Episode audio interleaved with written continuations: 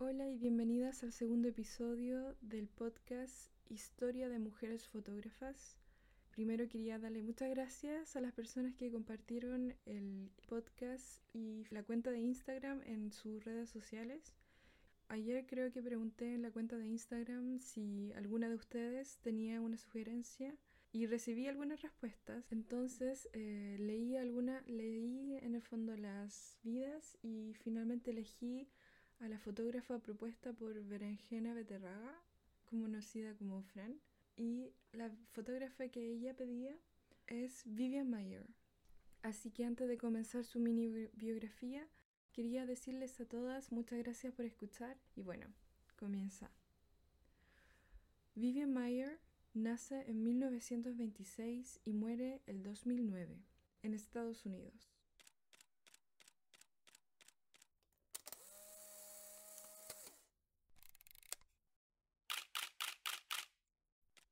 Algunos años después de la subasta de sus fotografías, Vivian Mayer es considerada de manera póstuma como una fotógrafa urbana sin igual.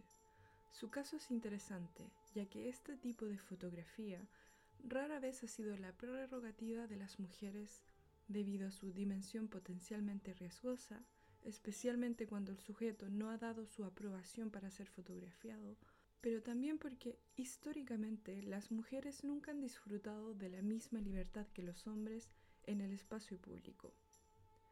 Otra característica singular de su obra es que a pesar de su volumen, alrededor de mil impresiones, cien mil negativos, mil rollos fotográficos, más innumerables cajas de diapositivas o filminas, hojas de contacto, cintas Super 8 y audios en cassette, Vivian nunca mostró ni compartió sus imágenes. Es más, como demuestran estas cifras, sus imágenes no fueron, en la gran mayoría, nunca extraídas ni reveladas. Si bien puede afirmarse que Vivian dedicó 40 años de su vida a la fotografía, sabemos que ella se mantuvo económicamente después de haber dejado Nueva York en 1956 por los suburbios de Chicago como niñera o institutriz. Nunca sabremos por qué no trabajó como fotógrafa profesional, ni por qué nunca expuso su trabajo, pero la cantidad impresionante de sus fotos y la mayoría de las veces de su calidad revela un deseo intenso de documentar los diferentes lugares que frecuentaba, ya sea el pueblo natal de su madre en los Alpes, las calles de Nueva York o Chicago, pero también paisajes más distantes. Ella recorre el mundo en 1959 durante varios meses. De naturaleza extremadamente secreta, Vivian a menudo disimulaba datos incluso de su biografía. Así lo ha descubierto Pamela Banos, la autora del libro llamado Vivian Mayer, A Photographer's Life and Afterlife, publicado en el 2017. Vivian no nació en Francia como lo aseguraba, sino en Manhattan. Ella afirmaba no tener parientes vivos en su familia, negando así la existencia de su madre y de su hermano, que vivían en ese mismo momento en Nueva York. Igualmente, no se le conoce ninguna relación sentimental. Es durante una estadía en 1950 en el valle de Chamsou, en los Alpes, desde donde es originaria su madre, que Vivian se introduce a la fotografía.